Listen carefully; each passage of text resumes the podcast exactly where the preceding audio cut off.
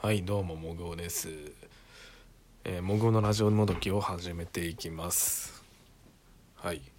これ今ちゃんと自分でタイトルコールを言ってみたんですけどもぐおのラジオもどきじゃないですか。これ「も」が2つ続くことによってすごい喋りにくいなってことに今更気づきましたね。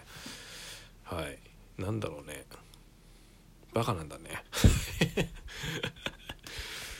そうですね。あやっぱ自分のハンドルネームを考えるって時に一応その他の日にないやつを考えるのが一番ベターなんでしょうけどどうやらその私と同じひらがなの3文字のモグオですごいなんかフォロワーさんがすごい多い人が1人いらっしゃってでその人はすごい写真が撮るのがまあいやそれ人の話をしてもしょうがないんですけど、まあ、いらいらっしゃったんですよね。だそれその影響って結構あるのかないのかわからないんですけど探しにくいとかそういうのもあったりするんでしょうかね。まあ、自分の名前の由来の話をしたわけではないんですけどいや今日話していこうと思ってるのは、まあ、実際、まあ、ちょっと仕事の話にかするんですけど今先般あの働き方改革だとかまあ COVID-19 がめっちゃ流行ってるとか、まあ、あえてコロナウイルスをっていうふうに言わないようにはしてたんですけど今ねでそうそういうものが流行ってたりとか、まあ、オリンピックに向けて自宅で働けるような働ける人は働けるようにしようっていうのも考えていかなきゃいけないという中で実際そういう取り組みに巻き込まれてるんですよね私は。はい、まあ、巻き込まれてるっていう言い方をするとデメリットばかりかと思うんですけど、まあ、そうではないんですよね。まあ、それなので今回それについてお話ししていけたらと思います。えー、そうですねまあ今、まあ、会社の中ではまあ同じ業種の人っていうか同じ業界の人人しかいないんですけどまあでもツイッター上とか、まあ、他のお友達とか、まあ、あとこのラジオトークでもそうですけれども、まあ、いろんな業界の人もいらっしゃって、まあ、職いろんな職種の人もいますよね。例えば私も私もそうなんですけど営業職をやっている人たち人っていうのは特にそのテレワークだとかうんぬんとかそんなのあんま関係ないんですよね。特に法人営法人営業をやってるような人たちっていうのは、まあ、そんなにすごい何件も何件も何十件もまあお外回りをするっていう人もいればそうでない人もいるんですけど基本外で仕事をすることは多くてでなおかつパソコンも持ち歩いてでメールで対応しなきゃいけない時は対応してっていう仕事の仕方をしてる方が多いんですよね多分おそらく。まあうちの僕の会社の場合はそれが、まあ、うまくできてない方だったのかもしれないんですけどどっちかというとまあその携帯もねもうすぐ終わる 3G 回線でしか使えない携帯を使っていますしまあその役職とかによりけりなんですけどそういうのも使ってますし、まあ、一概に全て全部リモートでできるかっていうとそうではないんですけど、まあ、それでも少しずつやっていかなきゃいけないよねっていうのはまあ多分社内でも話はされていてで実際こういう緊急事態まあ、政府もあまり外出するなとか人混みに行くなとか言ってる中でやるようにはなったんですけどでまあそういう背景がありましてで実際外でも仕事でしたことはあるんでもしくは家の中でもやる時はありましたしそんなに何て言うんですか問題はなかったんですよね。強いて言うならまあ、家の方は誘惑が多いとか、まあ、そういうものはあるんですけどなんだかんだ仕事をしようと思えばできるのかなっていうことを考えました。はい。実際経験してみて。はい。で今その、まあ、小売業とか実際接客業の方を除いてそのいわゆるサラリーマンやってる方は、まあ、通今そうですね。このウイルスの、新型のウイルスの影響で強いられてるっていうのは時差出勤と多分リモートワークの2つなんですよね。で時差出勤っていうのは、まあ、朝早く会社に行くかまあ、遅く会社に行くか、まあ、つまりその通勤ラッシュを避けて会社に出勤してきてくださいっていう内容のものをやってるところが多いと思うんですけどで実際その時差出勤が浸透してきたなって思った頃にはなんだかんだ早く出ようが遅く出ようが結局電車混んでるなってことに気づいちゃったんですよね。や本当に。どうなってんだよと思いましたけど。本当に。実際やってみてそう思いましたね。これ本当に結局これ濃厚接触を何百人との濃厚接触をしに行ってるだけじゃねえかって本当に思ったんですけど、まあ、確かにです。確かに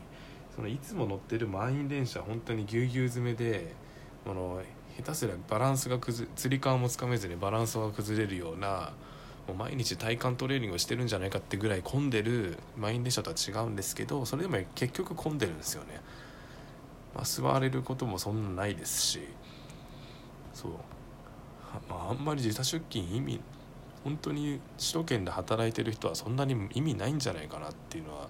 すごいやってて思いました。まあ空いてるし早く帰れる時は帰れるしまあいいかなとか思ってはいるんですけど、まあ、時差で出てきてもね仕事が終わんなかったりとかしたら結局ね結局残業しますしね、まあ、残業してもや残業したのにこの時間でやったとかいうねあの 脳がまひることもあるんですけど、まあ、そんなこともあるんですけどいやでも早く早く行ったら早く帰りたいですよね。はい。っていうのが一つ。あともう一個はそうですねリモートワークですよ。でこれ実際やったんですよ僕。やってみてそうですね、まあ、できることとできないことの範囲はやっぱあるんですよどうしても。あのすぐ相談できないとか。そう。でやっぱ社内でも一人でそれ全部できる人と一人じゃできない役割っていうのがあってで僕の会社の場合はこれ一人でできないことっていうのもやっぱりたくさんあるんですよ。えーと、物を動かす時っていう、まあ、物流関係とかそういうのも含めてそういうのもあるんでやっぱり極力会社に出てきて対応するのが一番ベターなのかなっていうのは現状思いました。で実際営業の人はリモートワークはやってくださいっていうふうに言われてて実際実施したんですけどその何て言うんですかね。まあ、会社にあるパソコンでしか作業できない人た人たちっていうのが結構多いのでそう、まあ、ニュアンス結構遠回しなニュアンスをしてるんですけど、まあ、そういうこともあったりしますしあと注文はあのメールじゃなくてファックスとかあとは例えばそのパソコンでしかログログインできないまあ、A 社 B 社 C 社の製品があるとしましょう。で A 社はこのサイト B 社はまた違うサイト C 社は違うサイトにログインして作業しなきゃいけないとか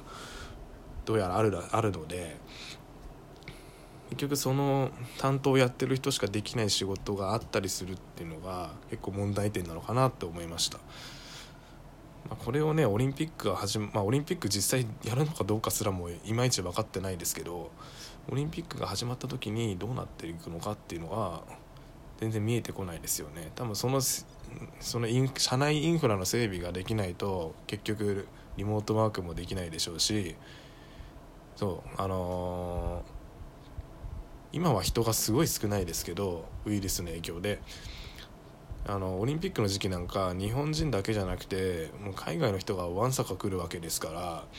本当に通勤どころじゃなくなると思うんですよね。しかも物流も止まるし交通便も交通公共交通機関は動くと思うんですけど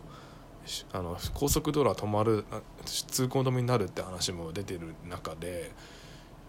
今の今の状態で実際組織回せんのかなって会社回せんのかなってすごい会社の会社回せるって言い方おかしいですね、えーと、仕事を回すことができるのかどうかっていうのはすごい思いました。はい。いや怖いっすね本当に。でもさでも結局人間ってなんか急に哲学っぽい話になりますけど人間って結局そういう周りの環境の変化に慣れてきて今いるわけですからね、うん、まあそういうのもぼちぼちやっていかなきゃいけないんだなってのは思います。まあ文句は文句は言ってもですよ。結局やらなきゃいけないことはやらなきゃいけないので、えー、まあそういうのもついていかなきゃいけないですよね。はい。まあそんな感じです。まあ今日は今日はていうか今回はそうリモートワークと時差出勤を実際やってみたっていうやってみて思ったことっていうテーマで話させていただきました、うん、実際リモートワークいいな。これやってみたけど。うん。だって携帯ちょっと触っても別に誰も文句言わないしさ。なんならイヤホンつけて仕事しても問題ねえしさ。うん。で一応ちゃんと日報出せばいいしさ。まあ毎日はできないけどね。うん。毎日はできないけどたまになら。月1ぐらいでいいなこれ。週1回やっちゃうとこれほんと会社行きたくなくなっちゃうんでね。うん実際サボっちゃう時慣れ慣れすぎるとサボっちゃうだろうしまあ厳しいっすね。多分。まあそんなことで。うん。どうですかね。でも家で仕事できる人とできない人って絶対いるんですよ。家でできない人っていうのは例えば小さい子供お子さんがいてとか今回の場合なんて小学高校まで休校じゃないですか今。学校行けない状態で子供たちがね家の中で療養あの過ごしてるわけですよね。でその中で在宅ワークを急にやれって言ってもまあ難しいんでなので僕が働いてる会社は全員が全員在宅ワークをしろっていうお触れは出してないんだと考えてるんですよね、うん、全員が全員やる必要は確かにないんですよ。でも営業そう社内に営業できないからってめっちゃ社内に人がいるのもマジでおかしな話で時代と逆行してるなと思ったんですよね。はいそんな感じで今回は終わりにしたいと思います。ではさようなら。